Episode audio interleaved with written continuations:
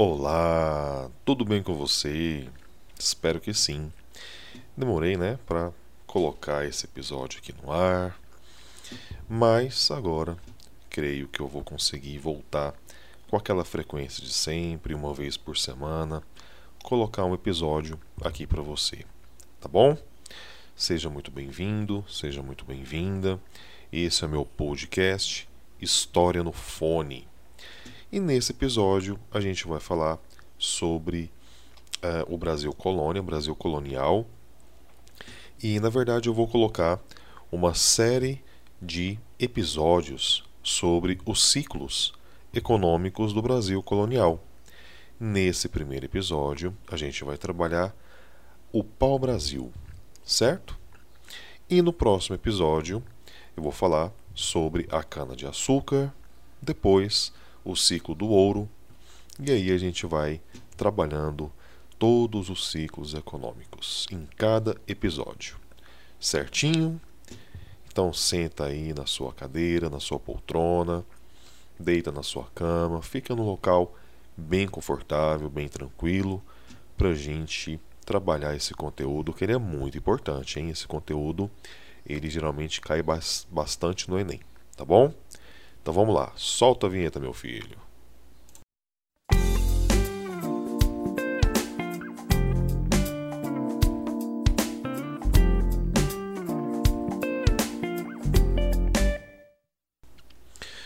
Para a gente falar sobre os ciclos econômicos durante o Brasil colonial, primeiro eu preciso te dar o contexto pelo qual tudo isso se iniciou.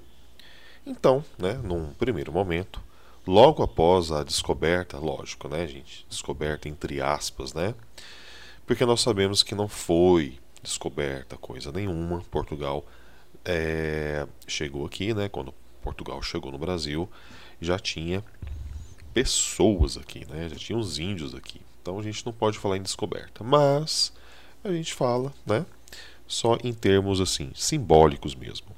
Então, é, nesse primeiro momento, quando Portugal chegou aqui, não tinha, os portugueses não tinham interesse em colonizar o Brasil.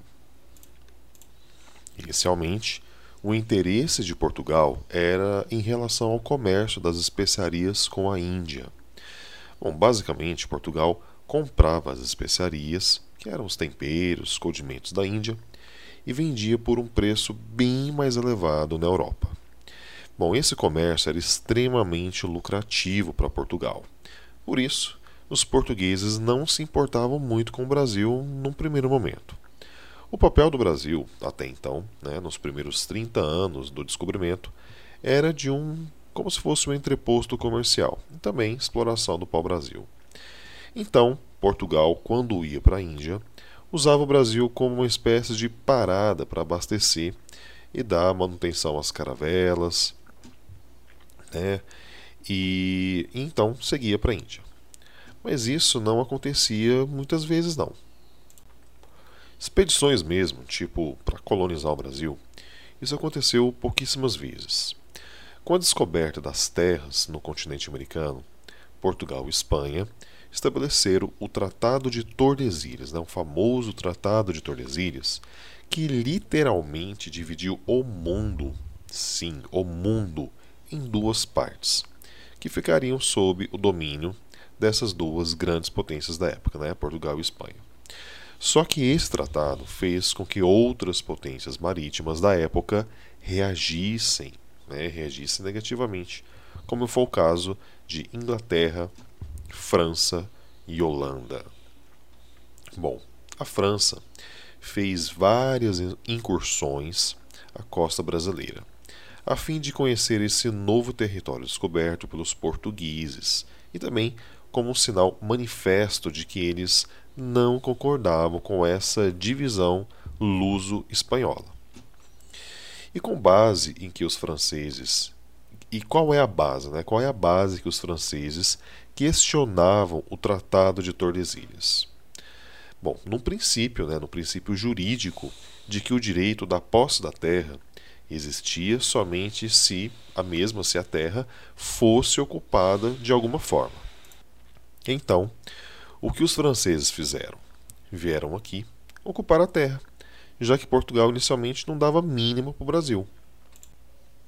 Então, Portugal, em reação às investidas francesas, começou a intensificar as expedições e dar um sentido, né, um, um, um objetivo para essa nova terra encontrada.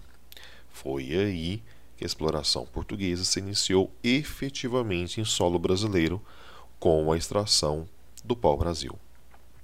E você acha que adiantou os portugueses começarem a explorar o pau-brasil como forma de fazer os franceses e ingleses perceberem que o território estava de fato sendo ocupado?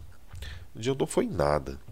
Essas potências continuaram a invadir clandestinamente o território brasileiro tanto para conhecer melhor as novas terras, quanto para explorar também o pau-brasil. Então, podemos afirmar que a exploração econômica do pau-brasil foi o primeiro ciclo econômico do Brasil colonial. A árvore produz uma seiva avermelhada, que servia para tingir os tecidos das vestimentas, principalmente das famílias das monarquias europeias. Essa seiva também servia para a produção de tinta para escrita. Uma outra função muito útil da tinta da árvore era sua aplicação na construção de navios imóveis. Então, era um produto muito, muito valorizado na Europa. Logo, um comércio que realmente valia a pena, bastante lucrativo para os portugueses. A árvore do pau-brasil era encontrada em abundância no litoral brasileiro, de Pernambuco ao Rio de Janeiro. Uma boa faixa litorânea, muito propícia para a exploração dessa madeira. Mas assim, mas você acha que eram os portugueses que trabalhavam na exploração do pau-brasil? Lógico que não, né? Até parece. Eles usavam a mão de obra indígena para isso.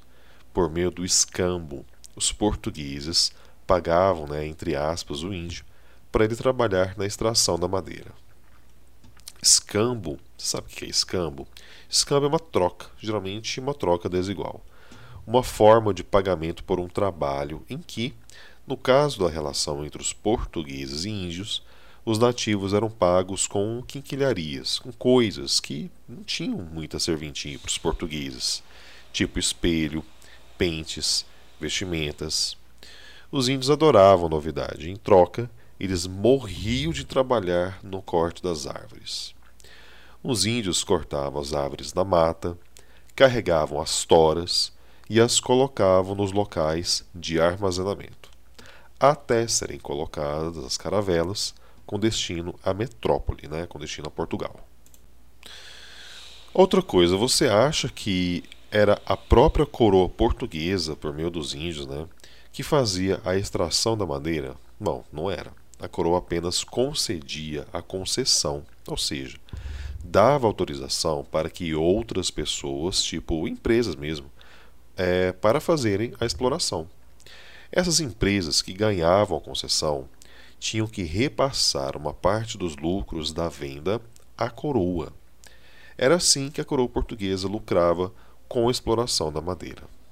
O problema é que com a exploração do pau-brasil, o impacto no meio ambiente foi devastador, pois era uma atividade nômade e predatória, principalmente para a Mata Atlântica, o bioma típico do litoral, do, do litoral brasileiro, onde tinha, né, onde tinha a árvore do pau-brasil. Bom, com isso, a Mata Atlântica hoje ocupa apenas em torno de 8% da área que abrangia todo o litoral desde 1500, quando se iniciou a exploração do pau-brasil. E não foi só o pau-brasil a única espécie prejudicada. Porque quando se derruba uma árvore de porte médio para porte grande, outras espécies caem junto com ela. Ou seja, outras espécies também foram muito prejudicadas. Então, a exploração do pau-brasil foi o início da degradação da fauna brasileira.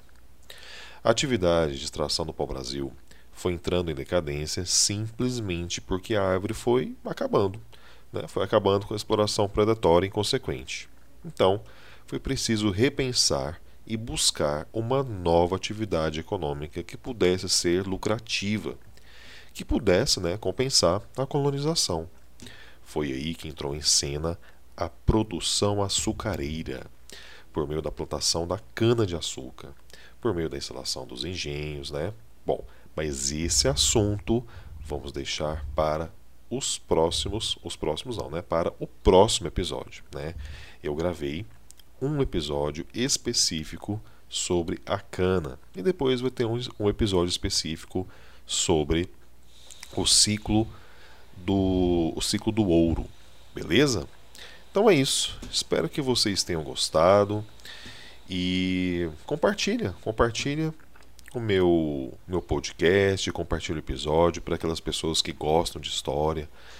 Quando vocês forem estudar para o Enem, compartilha com a galera, beleza? Um abração e até o próximo episódio. Beijo. Fui.